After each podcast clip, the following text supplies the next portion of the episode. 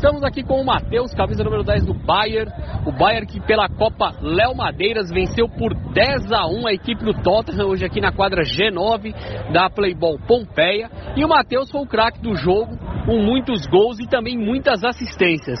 Matheus, o jogo começou meio pegado, mas depois que o Bayern conseguiu fazer 1 a 0 aí abriu a porteira, né? E o Bayern chegou aí a segunda vitória e a segunda por goleada, né? Dessa vez 10 a 1 E você foi o craque do jogo. O que você pode falar da sua atuação e da atuação do seu time nessa segunda goleada? Ah, todo mundo aí tá de parabéns, meu time, né?